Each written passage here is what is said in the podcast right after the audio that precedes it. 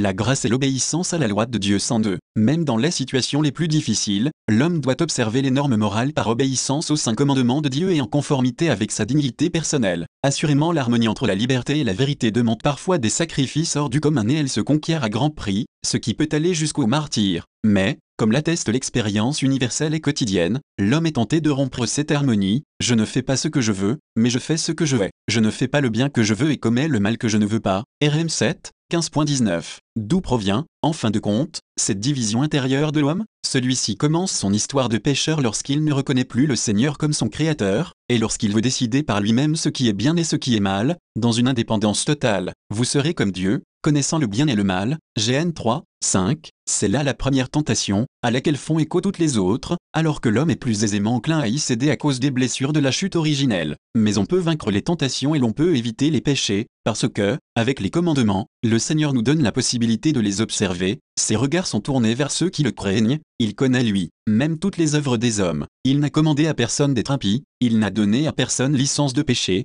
6 15, 19 à 20. Dans certaines situations, l'observation de la loi de Dieu peut être difficile, très difficile, elle n'est cependant jamais impossible. C'est là un enseignement constant de la tradition de l'Église que le Concile de Trente exprime ainsi, Personne, même justifié, ne doit se croire affranchi de l'observation des commandements. Personne ne doit user de cette formule téméraire et interdite sous peine d'anathème par les saints pères que l'observation des commandements divins est impossible à l'homme justifié. Car Dieu ne commande pas de choses impossibles, mais en commandant il t'invite à faire ce que tu peux et à demander ce que tu ne peux pas et il t'aide à pouvoir. Ces commandements ne sont pas pesants Monsieur M1 JN 5, 3, son jouet 12 et son fardeau léger, confère MT 11, 30, 162, 103. L'espace spirituel de l'espérance est toujours ouvert pour l'homme, avec l'aide de la grâce divine et avec la coopération de la liberté humaine. C'est dans la croix salvifique de Jésus, dans le don de l'Esprit Saint, dans les sacrements qui naissent du côté transpercé du Rédempteur, confère JN 19, 34, que le croyant trouve la grâce et la force de toujours observer la loi sainte de Dieu, même au milieu des plus graves difficultés.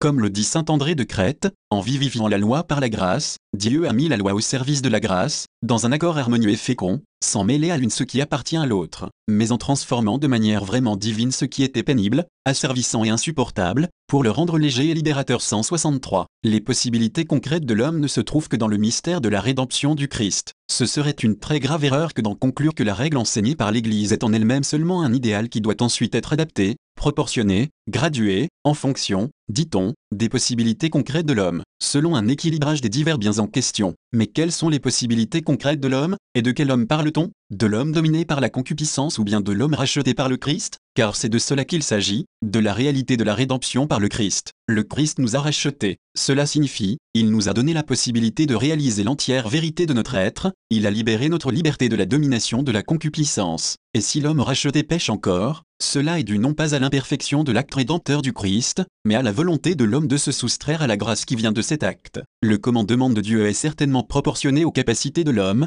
mais aux capacités de l'homme auquel est donné l'Esprit Saint, de l'homme qui, s'il est tombé dans le péché, peut toujours obtenir le pardon et jouir de la présence de l'Esprit 164, 104. Dans ce contexte se situe une juste ouverture à la miséricorde de Dieu pour le péché de l'homme qui se convertit et à la compréhension envers la faiblesse humaine. Cette compréhension ne signifie jamais que l'on compromet ou que l'on fausse la mesure du bien et du mal pour l'adapter aux circonstances, tandis qu'est humaine l'attitude de l'homme qui, ayant péché, reconnaît sa faiblesse et demande miséricorde pour sa faute, inacceptable est au contraire l'attitude de celui qui fait de sa faiblesse le critère de la vérité sur le bien, de manière à pouvoir se sentir justifié par lui seul, sans même avoir besoin de recourir à Dieu et à sa miséricorde. Cette dernière attitude corrompt la moralité de toute la société, parce qu'elle enseigne le doute sur l'objectivité de la loi morale en général et le refus du caractère absolu des interdits moraux portant sur des actes humains déterminés, et elle finit par confondre tous les jugements de valeur. A l'inverse, nous devons recevoir le message qui nous vient de la parabole évangélique du pharisien et du publicain, Confère LC 18, 9 à 14. Le publicain pouvait peut-être avoir quelques justifications au péché qu'il avait commis, de manière à diminuer sa responsabilité. Toutefois ce n'est pas à ces justifications qu'il s'arrête dans sa prière, mais à son indignité devant l'infinie sainteté de Dieu, mon Dieu, aie pitié du pécheur que je suis, LC 18, 13. Le pharisien, au contraire, s'est justifié par lui-même,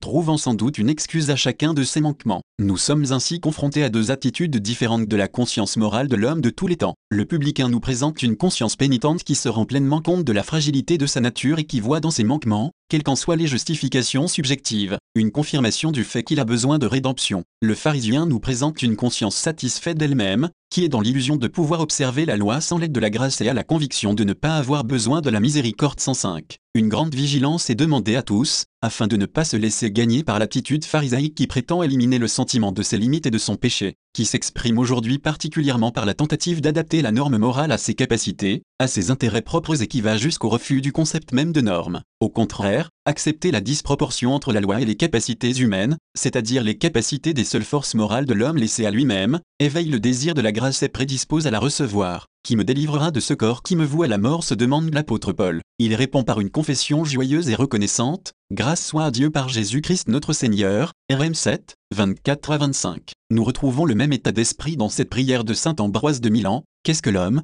Si tu ne le visites pas, n'oublie pas le faible. Souviens-toi, Seigneur, que tu m'as créé faible, souviens-toi que tu m'as façonné à partir de la poussière. Comment pourrais-je tenir debout, si tu ne veilles pas à tout instant à rendre ferme cette boue que je suis, en faisant venir ma force de ton visage? Si tu détournes ton visage, tout sera troublé, PS 104103, 29, si tu me regardes, malheur à moi, tu ne vois en moi que les conséquences de mes fautes, il ne nous sert ni d'être abandonné ni d'être vu de Dieu, car, lorsqu'il nous voit, nous l'offensons. Pourtant, nous pouvons croire qu'il ne rejette pas ceux qu'il voit et qu'il purifie ceux qu'il regarde. Devant lui, brûle un feu qui peut consumer le péché, confère JL 2, 3, 165.